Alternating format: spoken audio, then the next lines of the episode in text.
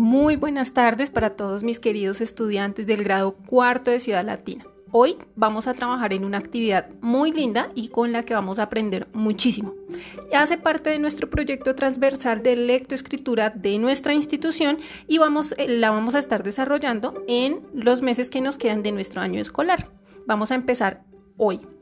Resulta que Gea, como ustedes saben, es una niña muy curiosa. Estuvo mirando un mapa mundi y un atlas y encontró que había un país muy pequeñito, una isla alargadita, que se llama Japón. Entonces, como ustedes saben que ella no se queda con las ganas de saber, quería saber más sobre la cultura de Japón y encontró un hermoso cuento y nos lo trajo para que lo escuchemos y lo leamos con mucha atención. Así le podemos contar a Rick cómo es Japón, que hace parte de nuestro planeta, ¿cierto? ¿Cuál es su cultura? Pero tenemos un problema. Resulta que Gea encontró el cuento dividido en tres partes que no están en orden están totalmente en desorden. Entonces, nuestra tarea es escuchar, vamos a ayudarle a Gea, vamos a escuchar muy atentamente con unos ojos, unos binoculares, unas lupas de detectives, una mente inteligente de detective, para saber cuál es la primera parte, cuál es la segunda y cuál es la tercera. Luego de que ya identifiquemos cuáles son las partes ordenadas del cuento, vamos a coger el cuaderno de español y vamos a hacer un dibujo de cada parte en el orden que es correcto, como si fuera una historieta, como si fuera un cómic.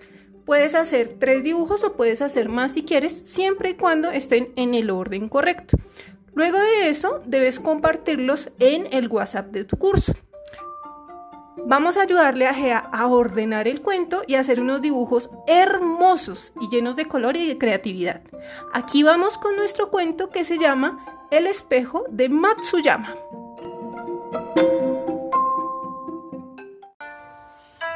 Al morir la madre, la muchacha abrió la caja del espejo y cada día, como se lo había prometido, lo miraba y en él veía la cara de su madre, tan hermosa y sonriente como antes de la enfermedad. Con ella hablaba y a ella le confiaba sus penas y sus alegrías, y aunque su madre no le decía ni una palabra, siempre le parecía que estaba cercana, atenta y comprensiva.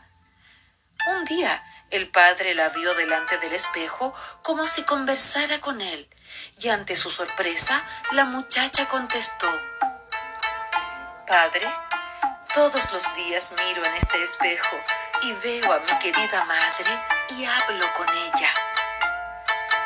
Y le contó del regalo y de la promesa que su madre le había hecho hacer antes de morir, de la que ella no había dejado de cumplir ni un solo día. El padre quedó tan impresionado y emocionado que nunca se atrevió a decirle que lo que contemplaba todos los días en el espejo era su propia imagen, que era ella misma y que tal vez por la fuerza del amor se había convertido en la fiel imagen del hermoso rostro de su madre.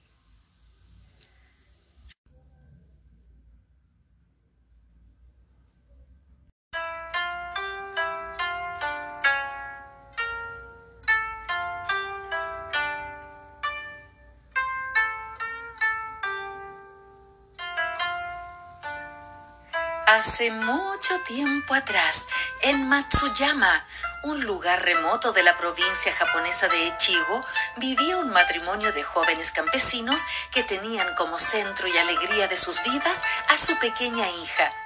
Un día, el marido tuvo que viajar a la capital para resolver unos asuntos y ante el temor de su mujer por viaje tan largo, él la consoló con la promesa de regresar lo antes posible y de traerle a ella y a su hijita hermosos regalos.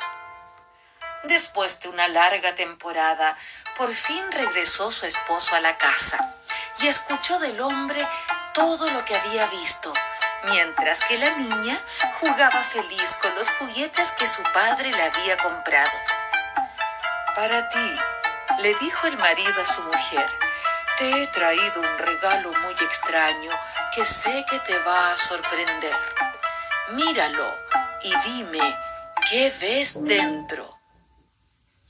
Era un objeto redondo por un lado blanco con adornos de pájaros y flores y por el otro lado muy brillante y terso. Al mirarlo, la mujer que nunca había visto un espejo quedó fascinada y sorprendida al contemplar a una joven y alegre muchacha a la que no conocía. El marido se echó a reír al ver la cara de sorpresa de su esposa. Dime, ¿qué ves? le preguntó con sorna.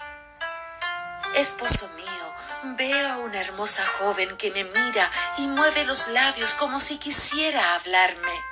Ay, querida, lo que ves es tu propia cara, reflejada en esa lámina de cristal. Se llama espejo y en la ciudad es un objeto muy corriente. La mujer quedó encantada con aquel maravilloso regalo. Lo guardó con sumo cuidado en una cajita y solo de vez en cuando lo sacaba para contemplarse. Pasaba el tiempo y aquella familia vivía cada día más feliz. La niña se había convertido en una linda muchacha, buena y cariñosa, que cada vez se parecía más, pero más a su madre. Pero ella nunca le habló del espejo, para que no se vanagloriase de su propia hermosura. De esta manera, hasta el propio padre se olvidó de aquel espejo tan bien guardado y escondido. Un día, la madre enfermó y a pesar de los cuidados de padre e hija, fue empeorando, de manera que ella misma comprendió que la muerte se le acercaba. Entonces llamó a su hija, le pidió que le trajera la caja en donde guardaba el espejo y le dijo, Hija mía, sé que pronto voy a morir, pero no te entristezcas cuando ya no esté con ustedes, prométeme que me mirarás en este espejo todos los días, me verás en él y te darás cuenta de que, aunque desde muy lejos, siempre estaré velando por ti.